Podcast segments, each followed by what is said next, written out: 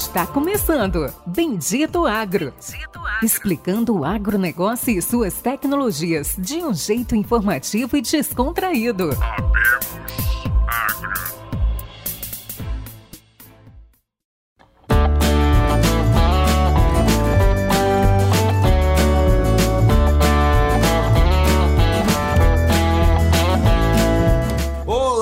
Todos os nossos amigos e ouvintes. Está começando agora mais um episódio do Bendito Agro, o seu podcast de conhecimento e inovações do agronegócio. Hoje o nosso convidado é o Marcelo Morita.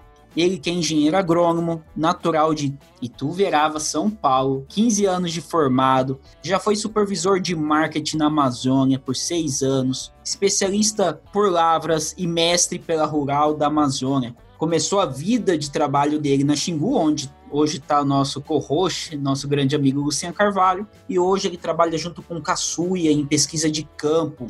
Marcelo, dá um oi aí para os nossos ouvintes.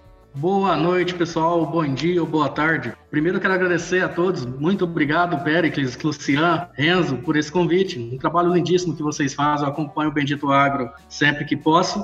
Espero poder atender também aí à altura da qualidade do serviço que vocês fazem com o Bendito Agro. Show! E quem não poderia faltar, nosso grande companheiro, esse aí que sempre está no meio da fazenda, está no meio de alguma estrada, está no meio de alguma cidade, no meio do nada, está no meio do pivô, no meio da lavoura, Lucian Carvalho. Fala aí, meus amigos! Muito bem-vindos aí todos a mais um episódio do Bendito Agro o seu podcast de agrotecnologias. Estamos aí em pico de colheita do algodão aí. Confesso que hoje eu estou bem cansado. Vamos se empenhar aqui para trazer o melhor conteúdo. Pois é. Marcelo, começando o nosso podcast, explique aí quem é o Marcelo Morita, qual é o seu trabalho atual, o que, que você faz atualmente? Poxa, legal. Bom, Marcelo Morita, né? Engenheiro agrônomo, técnico agrícola primeiro, né? Eu acho que foi a minha primeira escola onde eu aprendi bastante. Depois me graduei como agrônomo, especializei por lavras na área de solos, mestrei em, na Amazônia e atualmente estação de pesquisa em Luiz Eduardo Magalhães, com os mais variados testes de pesquisa, né? desde fungicida, inseticida, defensivos em geral, como também a parte de fertilidade, a parte de biológicos e também como a caçuia nunca para, né? São é um ponto de inovação. É, Estou coordenando também a parte de manejo de solos, que é o nosso projeto Equilíbrio, hoje voltado para manejo inteligente de solos e dos fatores de produtividade que a gente vai discorrer durante a apresentação da entrevista.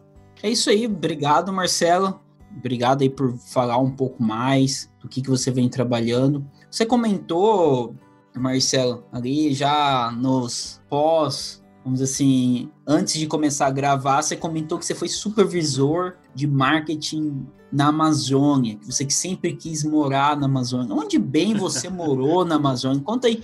Acho que eu fiquei tão curioso, falei assim, vou guardar essa pergunta. Quando a gente estiver gravando, vou, vou perguntar para o Marcelo o que, que um supervisor de marketing de agricultura, como que você, você vendeu? O que, que você vendia? O que, que acontecia lá no meio da Amazônia? Você morou em Manaus? Como, como que foi essa história, esses seis anos?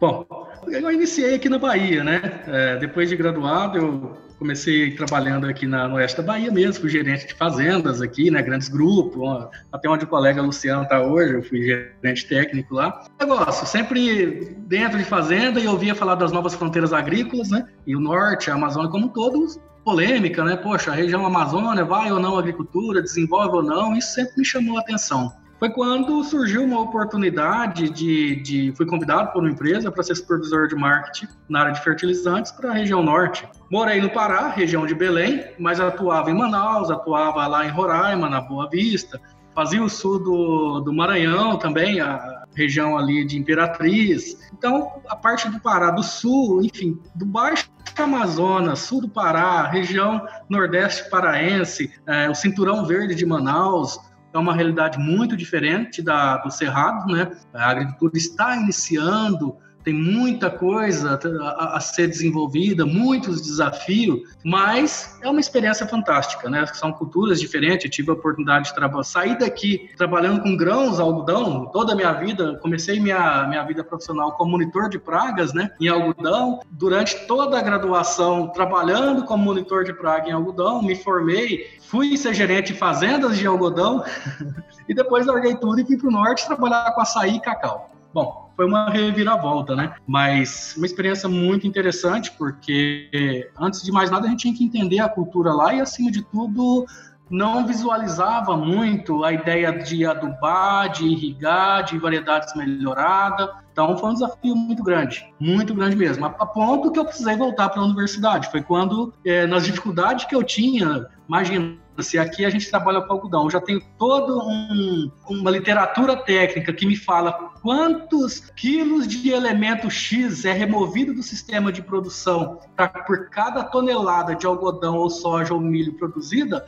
lá eu tinha que saber isso para o cacau, para o açaí, né, para as frutíferas mais amazônicas mesmo. Então foi um desafio muito grande. E nisso eu tive que voltar para a universidade o próprio Mato Grosso, onde você conversa diariamente com agrônomos. Você senta na, é, vai num happy hour à noite, senta numa mesa para tomar uma cerveja, você senta com um monte de agrônomos. então você pode discutir um monte de coisa. E lá não é bem assim. Você não vê muito, muita atuação da, dos profissionais em campo, tá? até porque a região é muito grande, tem poucas universidades é, voltadas para o agro. E precisei voltar para universidade. Foi quando então fui para Belém estudar, fazer mestrado, entender a relação de micronutriente versus produção, absorção, remoção de áreas em solos encharcados, vamos dizer assim, que na Amazônia é muito comum você falar terra firme e onde as culturas migraram da, da, do Igapó, as culturas amazônicas como o açaí, migrou ali de, de áreas alagadas e foi para a terra firme. A partir do momento que foi para a terra firme começou a ser uma produção mais tecnificada, onde saiu do extrativismo, aí o desafio foi grande, né? Porque você tinha que quantificar é, água, tinha que manejar essa quantidade de água, você tinha que desenhar toda uma adubação para uma cultura que até então você não encontrava boletim técnico em nenhum lugar, tudo que existia era muito superficial, mas foi assim, espetacular, foi muito legal. Eu costumo dizer que a cultura de HF como um todo, é, tive muita oportunidade de conhecer lá a Petrolina, né, também, já como eu fazia marketing na região norte, tenta aprender um pouco lá e tentar aplicar no norte. Eu sempre digo o seguinte, que a cultura de HF, hortifrutos em geral, tem muito a ensinar para grandes culturas. Atualmente nós trabalhamos com soja, milho e algodão. Por quê? É, HF é, é, o pessoal investe mais por ser valor agregado. Quando você entra na parte de adubação, de manejo fisiológico, culturas de HF tem muito a ensinar para as grandes culturas como grãos e fibras. Então é muito interessante. Foi um desafio grande, um grande aprendizado também. Maravilha, Morita. Quanta experiência, hein? Rodou bastante. Foi uma experiência muito marketing é, para empresas de fertilizante. Eu, em seguida, eu fui também é, autônomo, né, como consultor na parte de fertirrigação. Fiquei com o pé na pesquisa, devido ao mestrado, meu, toda a minha pesquisa era de campo. O intuito principal era desenvolver metodologia aplicada para quem produz. Eu sempre dizia o seguinte: poxa, eu estou com o pé na academia, eu não posso simplesmente gerar uma dissertação para ficar no armário. Meu objetivo era gerar é, tabelas de adubação mesmo que pudessem ser aplicadas para as culturas específicas, né? Então foi bem interessante, foi muito legal. Quais são os maiores desafios, Murito? Acho que vou fugir um pouquinho do roteiro aí, vai ter uma curiosidade aí. Pessoal, qual é o grande desafio de alguém que sai assim, igual você estava aqui em grande hospital, trabalhar com essas outras culturas assim? Qual que é o, o grande desafio? É, é, fertilidade, é praga, doença, manejo, fisiologia? O que, que foi a primeira pegada aí que deu? Bom, o primeiro desafio mesmo é o aspecto cultural, viu, Luciano? Pelo seguinte, é, quando a gente sai de grandes áreas, como aqui, né, você é, é todo mecanizado, tudo é mecanizado, é um pessoal é, já voltado para a produção, porém, quando você parte para essas culturas mais intensivas de pequenas áreas, como HF em geral, e principalmente culturas amazônicas, que é até então pouco, pouco desenvolvida tecnicamente, o maior desafio era produzir em escala fazer produzir bastante por área. Na Amazônia a gente tem uma questão ambiental que você, dependendo da região da Amazônia que você está, você explora 50% da sua propriedade ou 30%. Então você tem que fazer produzir por área, né? Eu acho que mesmo na, na, na realidade nossa aqui de grandes culturas, esse conceito é bem é, atual hoje, né? Fazer produzir por área. E na Amazônia, mais ainda por causa da, da forte pressão ambiental, né? Apesar de ser uma região de muito pasto degradado, essas áreas de capoeiras e pasto degradado, ela está sendo virada para agricultura. E essa agricultura ela tem um contexto mais familiar, é diferente dos grandes empresários que a gente normalmente trabalha aqui na região do Cerrado. É, na, na Amazônia ela tem um contexto muito familiar. Então, assim, é, a abordagem é diferente. Qualquer tecnologia aplicar isso com o seu cliente, com o produtor é, mais familiar, é diferente, né? Você tem que, ao contrário da pedagogia, né? Você tem que trabalhar a andragogia, né? É, a técnica de ensinar adulto mesmo, porque você quebra uma tradição, uma tradição que até pouco tempo era mais ribeirinha, mais extrativista, para comportar uma atividade que passa a ser importante para o agronegócio, né? A região de, de Belém tem, tem, tem, a produção da pimenta do reino, que já colocou o Brasil como um dos maiores exportadores de especiaria, né? Que é a pimenta do reino. Isso foi desenvolvido ali na região do Tomé Sul. Então é, é uma realidade diferente. Se, por exemplo, uma adubação, um NPK básico, você já encontra dificuldade para encontrar esse insumo, às vezes quando encontra tem um custo um pouco elevado e para aplicar você não sabe ao certo quanto aplicar. Então existe muito empirismo nessas agriculturas, principalmente, eu não diria o HF tecnificado, como é comum na, na região de Petrolina, mas para culturas amazônicas existe muito empirismo mesmo e é acertos e erros que vai desenhando a tomada de decisão. Então o desafio é você começar a tomar decisões lá baseada naquilo que deu mais certo. E muitas vezes, na maioria das vezes, eu diria, é, esse conhecimento venha do produto e acertos que acaba sendo o nosso norteador de tomada de decisão. Então, é, adubar é um desafio e a parte de fitossanidade nem se fala ainda. Se você pegar os, os defensivos hoje, não tem registro nenhum para as culturas amazônicas, né? Poucos, sa saiu agora poucos registros, mas é, ainda é muito pouco comparado com as grandes culturas que trabalhamos aqui. É, eu fico imaginando, Marcelo, você começou a falar assim, pimenta do reino. O cara vai chegar assim. Sou o maior produtor de pimenta do reino do Brasil. Planto 150 hectares. Então, assim, 200 hectares. Tem talhão ali no Xingu de 400 hectares, tem talhão que a gente trabalhava de 600 hectares. Então é engraçado. Sim, sim. É diferente. Eu diria para você que o cara de 200 hectares é um mega produtor de pimenta do reino. São 1.600 pés por hectare de pimenta do reino. Cada planta produz aí 3 quilos de pimenta seca, né? E, mas é, é um valor interessante. Varia aí de, de 30 reais o quilo, né? E são mundos diferentes, são mundos diferentes. Eu acho que nós, como agrônomos, como profissionais que estão tá aí no campo, vivenciar essas diferentes realidades nos, nos traz assim, um pensamento diferente né? De, de como encarar o agro hoje, que ele é diverso e tem que ser. E a nossa região aqui, Luiz Eduardo Magalhães, né? Tem a soja, tem o milho, tem o algodão. O algodão hoje, com esses custos elevados, existe a possibilidade de redução de área, já se especula isso, né? Então tem que entrar, tem que pensar outras culturas também, é, rotacionar mais. É, então você abre um pouco a, a cabeça na forma de pensar em produzir. Exato. Marcelo, uma pergunta agora, fiquei pensando. Qualquer pessoa, por exemplo, eu tô aqui em Mato Grosso, é, existe demanda? Como que faz essas vendas? Pimenta do Reino, cupuaçu, ah, essas culturas que você trabalhava na sua época de Amazônia, Pará, além de serem muito específicas, né? De serem quem que compra, como que existe uma forma de ter lucro? Existiam lucros, por exemplo, tem alguns amigos de que plantam abacaxi que chegam a ganhar 20 mil reais por hectare com um hectare de abacaxi. Mas assim, ele não pode produzir muito porque não, não tem quem compre. Então, como que realmente funcionava? Como que você vê é, esse modelo de trabalho como uma, uma oportunidade para outros estados? Sim, é diferente de commodity, né? Porque commodity aqui a gente estoca, é regulado pelo mercado internacional, você consegue exportar. Na maioria das vezes, quando se trabalha com esse tipo, você tem aquele consumo mais regional. Então, realmente, isso esbarra muito nessa situação. Olha, tem alto valor agregado por área, porém, se inunda o mercado, o preço cai. Isso era muito real com a pimenta do reino, era bem nítido, né? Para a região especificamente onde trabalhei, existia cooperativas que processavam polpas, né? E exportavam para o Japão, para os Estados Unidos, é, inclusive uma, uma, cooperativa muito famosa no norte, uma das poucas que, que, que ao, ao, longo da, dos tempos tem dado certo, que é a Canta, né? Cooperativa mista de Tomé Açu, fundada por japoneses ainda na Segunda Guerra Mundial, e até hoje estão lá, é, com apoio da JAICA, né? Que é pelo governo japonês e consegue exportar, consegue processar, consegue dar uma assistência uma forma diferente de commodity. É igual pensar o feijão, né? Normalmente numa região, se cai 10 mil, se, se entra 10 mil sacas de feijão, você, você percebe uma oscilação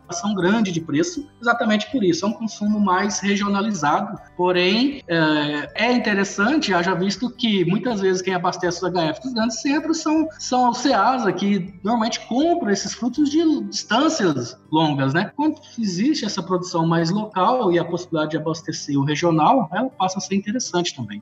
Marcelo, agora voltando aí de volta aí no oeste da Bahia.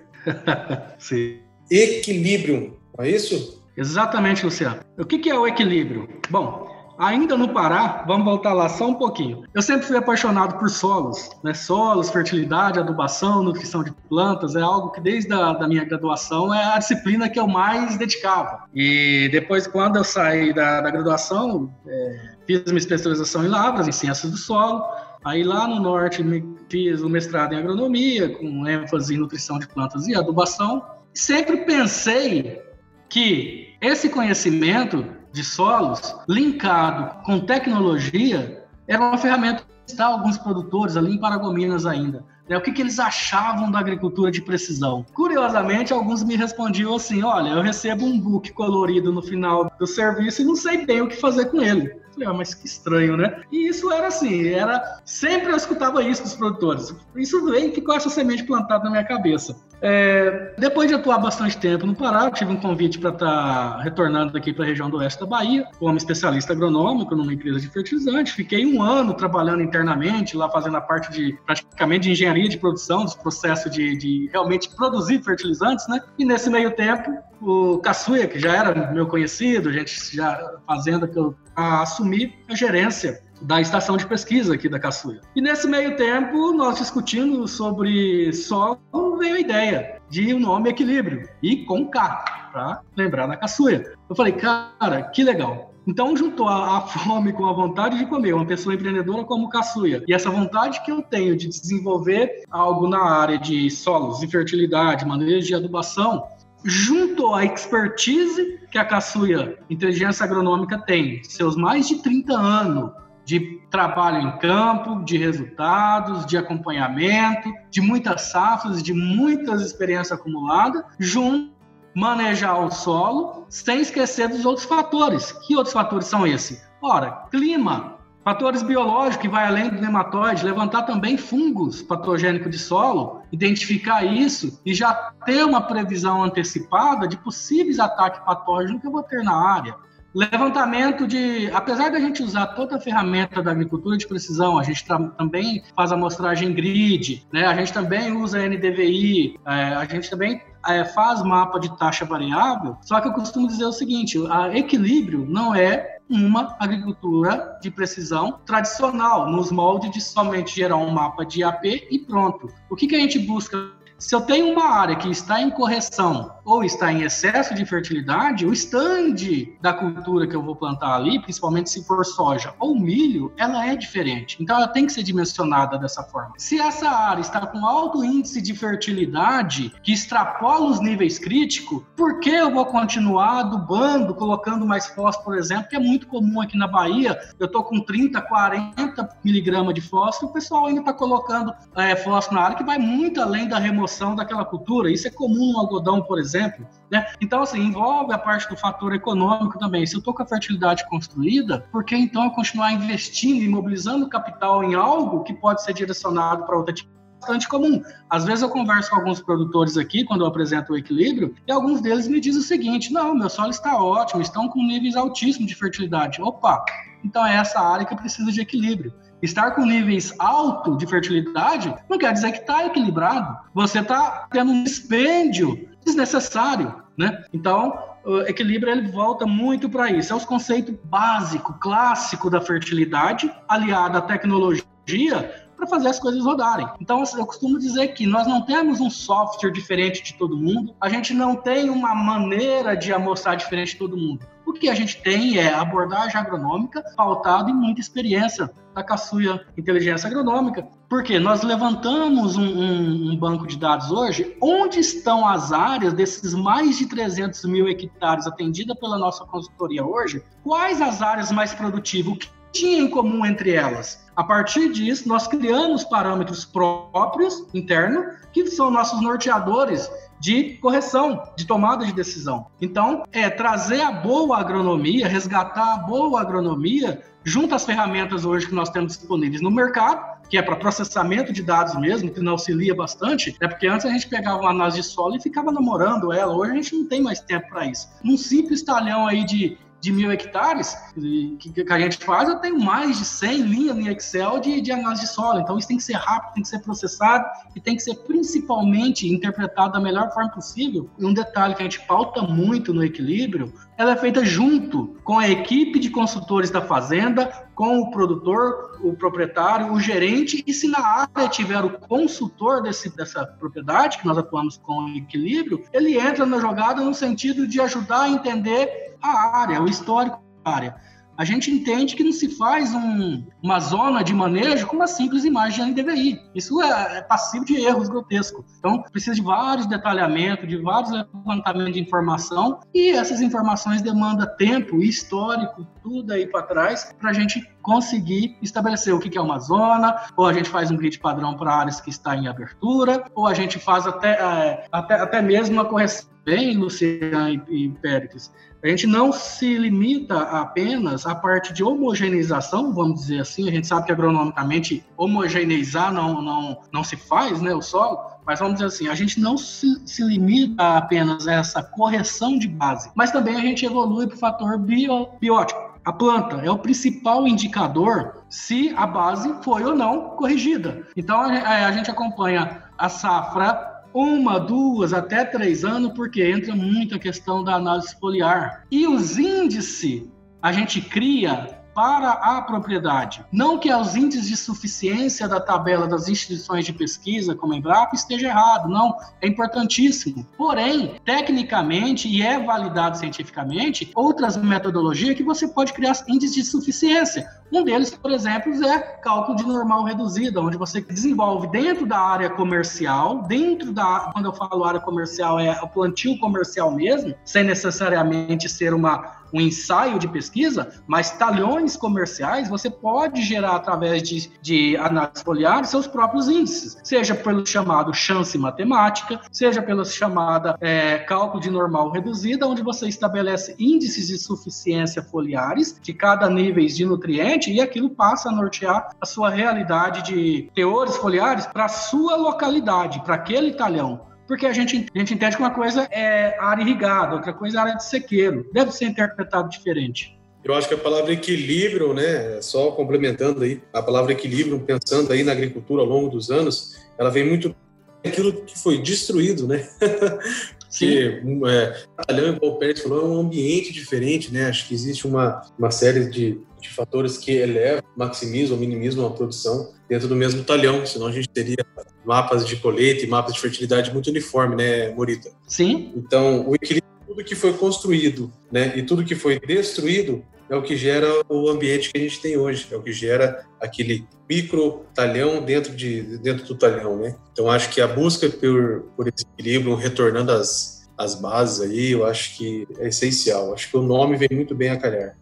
Marcelo, até quero puxar um gancho exatamente agora que você está falando, nosso último convidado, Dr. Marcel, PhD pela Universidade da Flórida, e ele foi muito crítico, né? Principalmente ele sendo um consultor internacional de orgânicos, é, ele foi crítico nesse ponto que quanto mais específico, uma fazenda ela é diferente da outra. E ele até ele citou o caso do Luciano, lá na Bahia, onde tem talhões de 300 hectares, 400 hectares, ou Mato Grosso, que talhão a talhão ele é diferente, ele é diferente o solo, ele é diferente os micro-organismos, ele é diferente toda a conjuntura. Então, assim, muito do que você está citando, tá? E é até é bem interessante, vai, vai de encontro com o nosso último episódio, com o Dr. Marcel. E, e, é extremamente pontual quando ele fala assim: um talhão ele pode ter milhões de diferentes micro-organismos do que um outro talhão vizinho. E isso é uma construção do que é feito ao longo dos anos, é uma construção do que existia antes naquele talhão. Então, desde solo, trabalho, então é bem interessante como às vezes a busca, né, do que vem acontecendo naquela fazenda, você não precisa pegar algo que existe para aquela região. É claro, você vem daquela região e adapta para sua fazenda. Em alguns casos, igual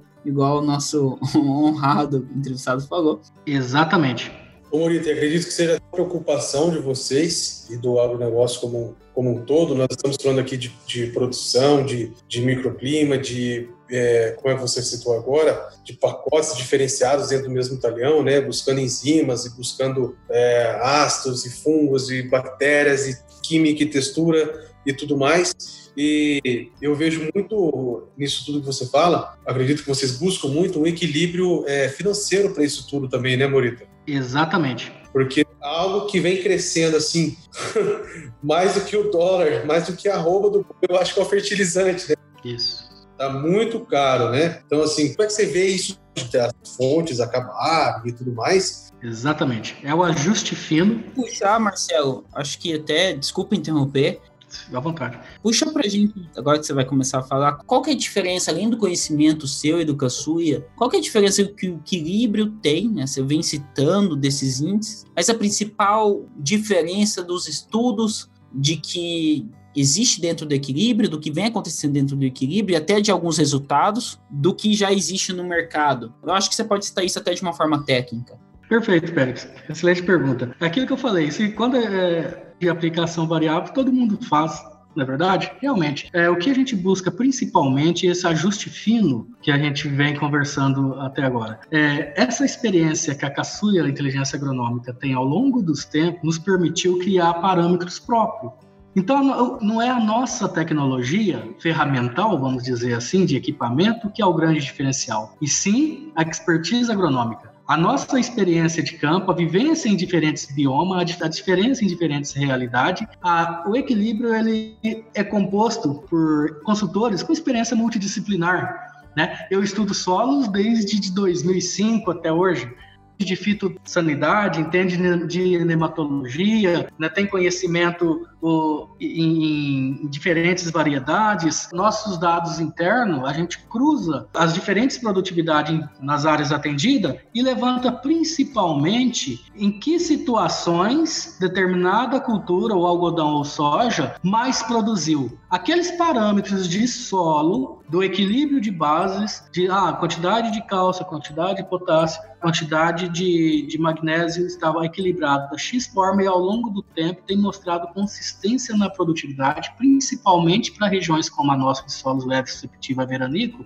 foi melhor. Isso nos norteia bastante para, dentro do equilíbrio, a gente buscar corrigir e chegar próximo daquelas áreas mais produtivas. O que, que eu quero dizer com isso? Não é ferramenta e sim o nosso conhecimento agronômico que é priorizado dentro da equilíbrio. Só para você ter uma ideia, quando eu desenhei o equilíbrio, eu, por minha área ser química de solo, né, sempre estudar química de solo, minha dissertação foi em cima de química de solo, eu abandonei a parte de biologia, microbiologia. Apresentando para os produtores, alguns clientes nossos já da equilíbrio, eles falaram o seguinte para mim: não, mas o meu nematóide eu quero manejar de forma biológica. Opa, Peraí, é algo então que eu estava esquecendo e a demanda veio do campo. Então a gente busca muito entender isso daí, tanto, tanto que a gente, dentro da, da Equilíbrio, a gente tem um projeto chamado Microbioma, com um parceiro do Toledo, lá em, no Paraná, onde ele está fazendo a parte de levantamento de DNA de solos aqui da Bahia e de áreas de solos, de áreas altamente produtivas,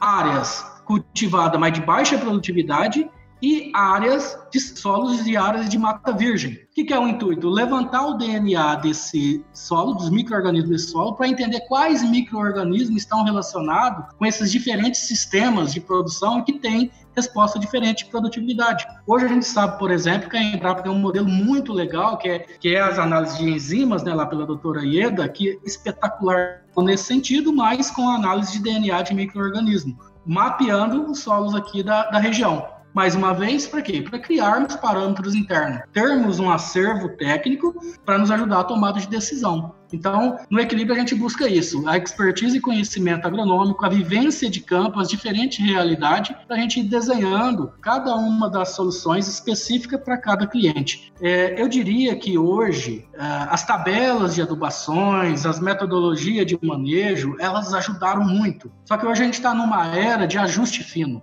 Se você pega uma região do Mato Grosso, é, aqui do Oeste Baiano, se você simplesmente faz uma análise química de solo, você, principalmente para áreas que está indo algodão, mas espera aí, tem alguma coisa limitando meus teto produtivo. Eu não passo de 60 sacos, eu não passo de 300 arroba, o que está acontecendo? Então é isso que o equilíbrio vem para buscar romper, romper limites de produtividade, que muitas vezes vai muito além de simplesmente química de solo ou é, compactação. Estava até conversando com um colega recentemente, doutor na área de fisiologia, onde ele diria o seguinte, que o novo boom do agronegócio está dentro da microbiologia, está dentro da toda a parte digital, né? A microbiologia vai estar tá muito em evidência. Eu acredito muito nisso, né? Tudo começa a fazer sentido e se relacionar. É para ao ver um equilíbrio mesmo, né? Para buscar um equilíbrio mesmo no sistema de produtividade. Marcelo, acho que eu quero fazer uma pergunta mais técnica para você. É, eu viajo muito, provavelmente comerciais ser um dos caras que mais viajam, cuida da MT, Vale, MS, Bahia. E um ponto que sempre me assusta positivamente é a diferença de lucratividades por regiões no Brasil. Tá? E, por exemplo, eu vejo situações como Sorriso, onde em 20 anos teve duas quebras de safra, onde a quebra de safra trouxe uma média de 40 sacos por soja. E hoje o milho lá tá valendo 38 e a soja tá valendo 98 reais, 95, 100 reais, depende.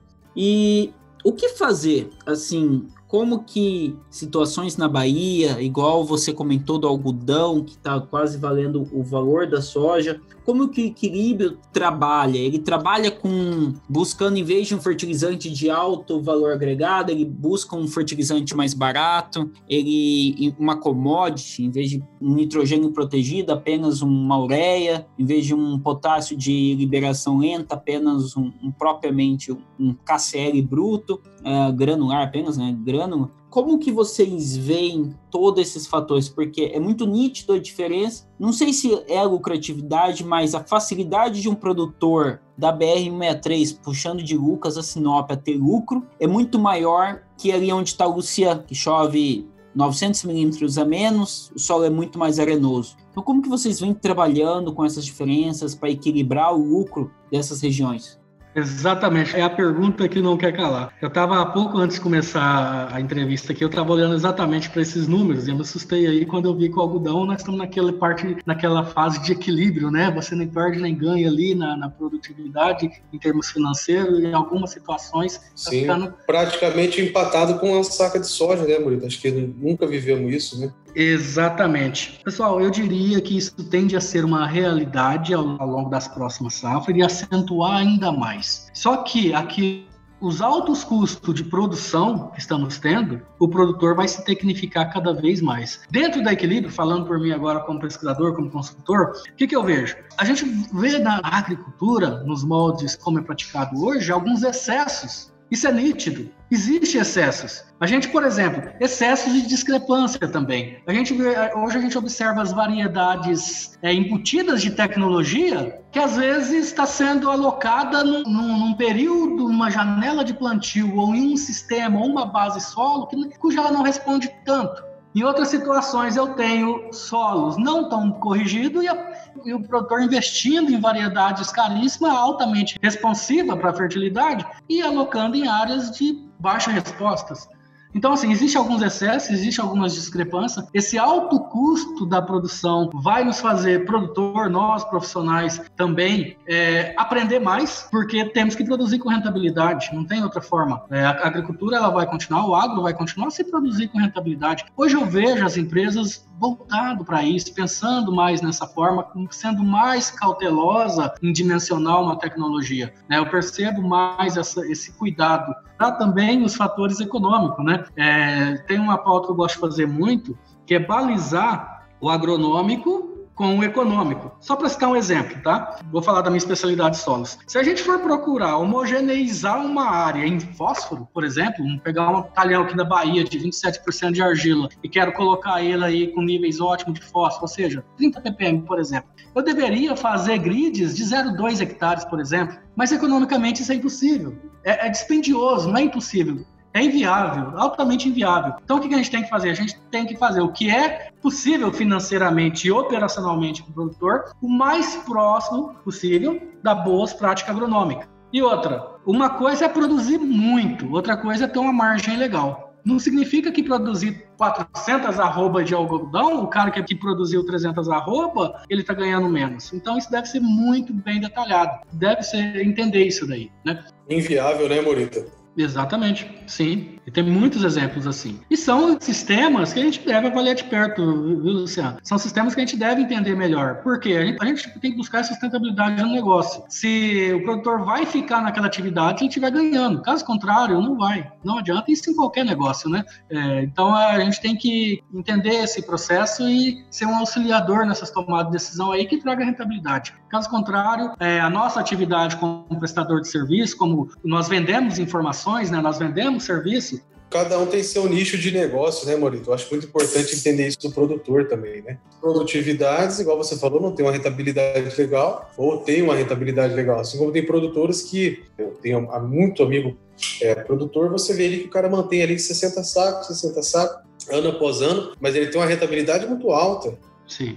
Mas dentro da, do equilíbrio, realmente a gente trabalha muito essa parte da economicidade da adubação. Não somos contra é, fertilizantes de alta tecnologia, de alta performance, que assim nós chamamos. Né? Eu, eu, trabalhei em indústria de fertilizante, onde minha função era desenvolver tanto o produto quanto o próprio mercado para uso de, de, de fertilizantes diferenciados, vamos chamar assim. Mas a gente entende que cada situação é uma situação. Por exemplo, uh, não justifica eu investir muito em ureia ou nitrogênio, independente da fonte, protegido, se eu vou plantar ali embaixo de um pivô. Hoje a gente atende algumas fazendas que tem pivô, que nós viramos tudo para commodity mesmo que eu tinha condições de logo a aplicação fazer uma lâmina que era suficiente para incorporar e diminuir minhas perdas. Em situações onde eu já tenho fósforo, é, o meu solo já está saturado com, com fósforo, onde diminui bastante a fixação do fósforo, não tem por que eu,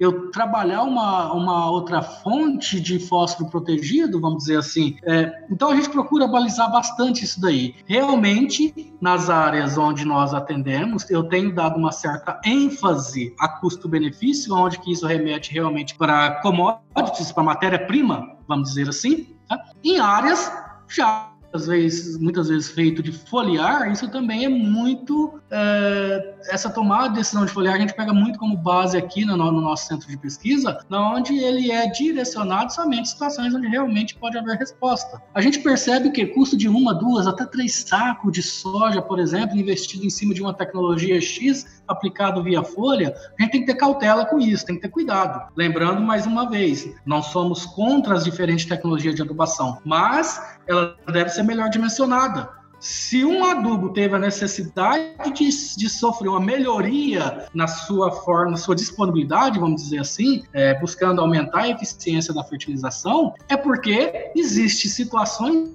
onde há necessidade dessa tecnologia diferenciada no fertilizante. Na maior parte das outras épocas ou das outras áreas, quando não é necessário, nós não recomendamos, por exemplo.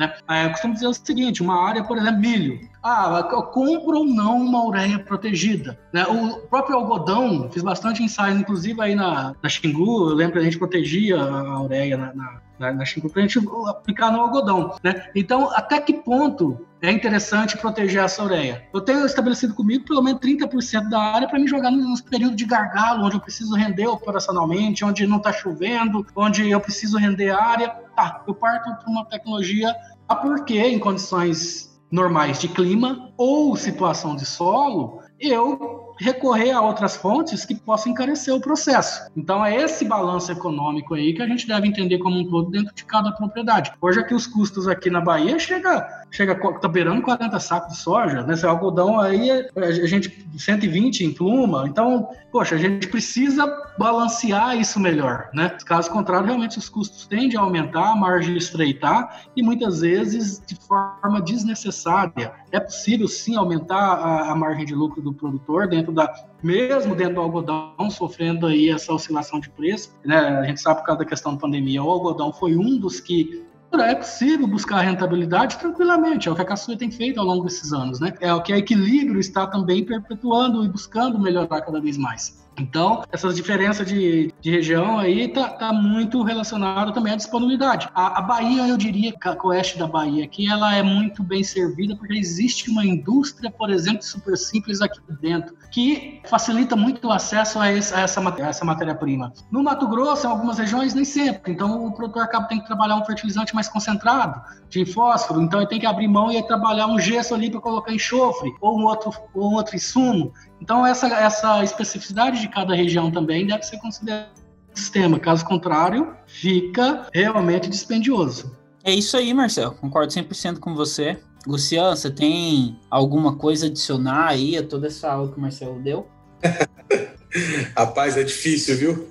Mas eu acho que, que é isso aí, Morita. Eu acho que o agro com essa pandemia aí, vamos falar um pouquinho do Covid, não podia faltar, mas, é, putz, a gente teve aí um, um boom de lives, né, cara? A gente teve uma maximização enorme de difusão de conhecimento, né? Eu acredito que isso faz muito sentido, até vocês aí mesmo, né, Morita? É, tiveram bastante conteúdo digital aí, tiveram muita live, muito webinar, né? Cara, eu mesmo, redes que eu sigo aqui, se não tem, falta telefone para ver esse tanto de tem, né, cara? É, pô, é uma maravilha. Muitos conteúdos, o Pérez ontem falou, você comentou é, de um curso de um cara que era caríssimo e aí ele utilizou o YouTube ali para jogar os cursos e de forma gratuita, não é, né, Pérez? Exato, até e isso até um ponto, tem até um, um, um estagiário aqui ouvindo tudo isso né, no futuro aí. Hoje o conteúdo, o conhecimento, ele está disponível. Estamos nós aqui, o Bendito Agro, provavelmente eu acho que é o podcast mais técnico do agro no Brasil. Não tem, a gente não tem o maior número de seguidores, estamos começando, vamos avançar. Nos sigam. Mas, é, nos sigam, né, compartilhem. Mas o foco é esse, cara. Igual você, Marcelo. Você pode falar do equilíbrio, o que, que ele tá fazendo? Ah, é corte, a gente tá usando esse tipo de fungicida, pô, a gente tá usando esse tipo de matéria-prima. Essa forma nossa de trabalhar, porque não é querendo esconder o que vocês fazem que vocês vão conseguir mais clientes. E ah, vou citar o caso que onde eu falei com o Luciano, tem um, eu gosto muito de economia, um cara chamado Damodaran, que é o maior economista dos Estados Unidos. O curso dele de MBA custa 100 mil dólares por ano. E ele soltou tudo de graça. Falou: não, não vou mais dar aula. A partir de hoje é só palestra e vou ajudar as pessoas e consultoria. E ele deu os cursos dele de graça. E, e, o que, que as pessoas antigamente pensavam? Que você, quando começa a distribuir conteúdo, as pessoas, ah, agora que eu já tenho conteúdo dele, ele não preciso mais dele, mas na verdade é, é o contrário. Exatamente. Entendeu? Então, se você está aqui falando como você faz o equilíbrio, como faz para aumentar a produtividade, o que, que vocês fazem, ah, seja como produzir, Uh, no futuro as pessoas, pô, se ele, se ele, me falou isso, ele tem muito mais para me ajudar. E o conteúdo digital, né, cara? Hoje, você vê, eu tô, cada um aqui tá num canto, né? O Pérez tá lá no Mato Grosso, eu tô aqui uh, numa fazenda, vamos dizer, 180 quilômetros de, de Luiz Eduardo. Então você imagina o desgaste que eu teria aí para fazer um, um, curso presencial, né? Mesmo que você morasse na cidade, cara, você tem que sair de sua casa, tem que ir lá. Né? Exatamente. Não é perder o tempo, né? Mas você perde um tempo de deslocamento, você paga mais caro por isso, porque você tem que pagar aquela estrutura estrutura está embutida, o aluguel, a água, a energia, as pessoas estão lá tá embutida. Eu acho que um dos pontos positivos, né, que o Covid trouxe, né, Marcelo, é que hoje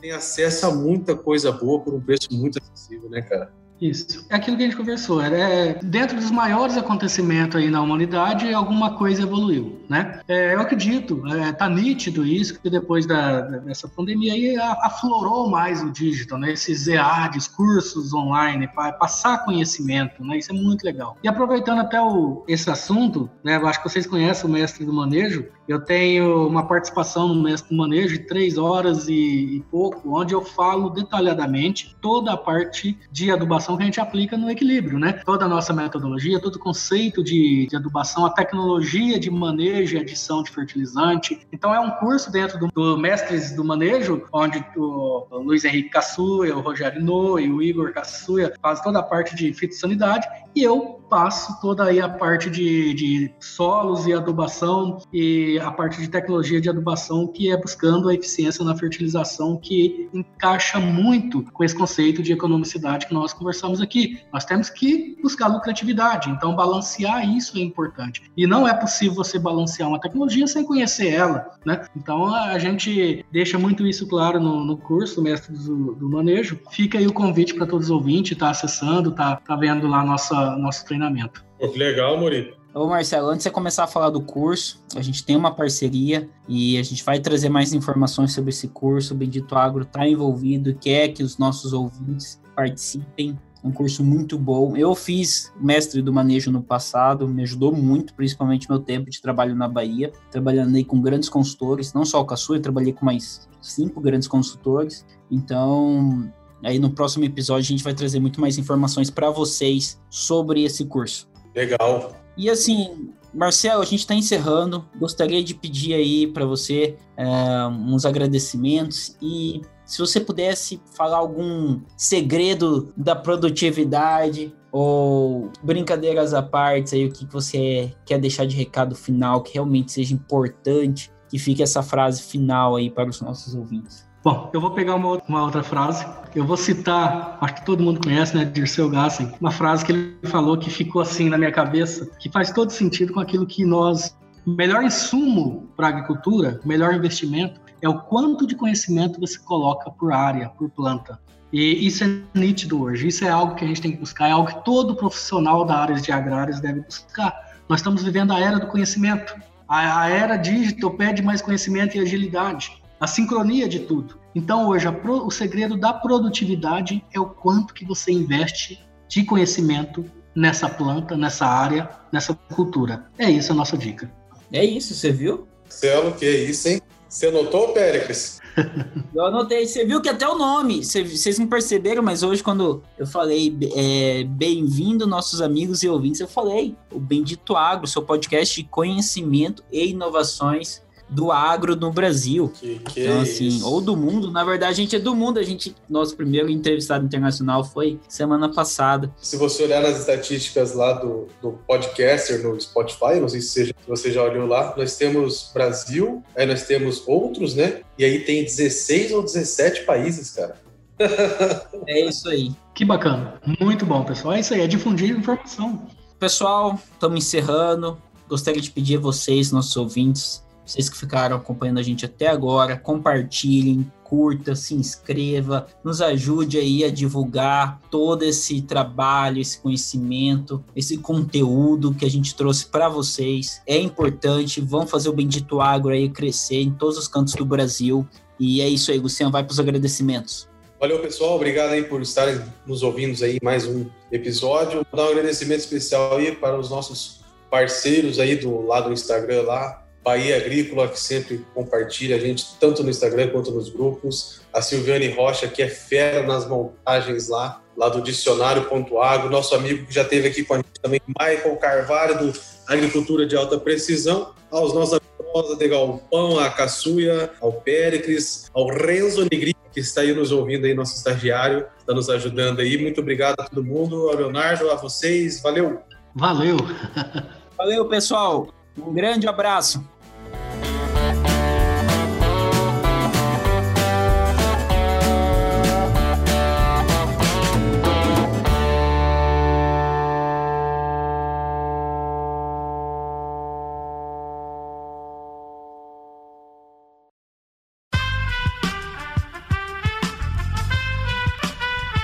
Esse podcast foi editado por Aerolitos Edição Inteligente.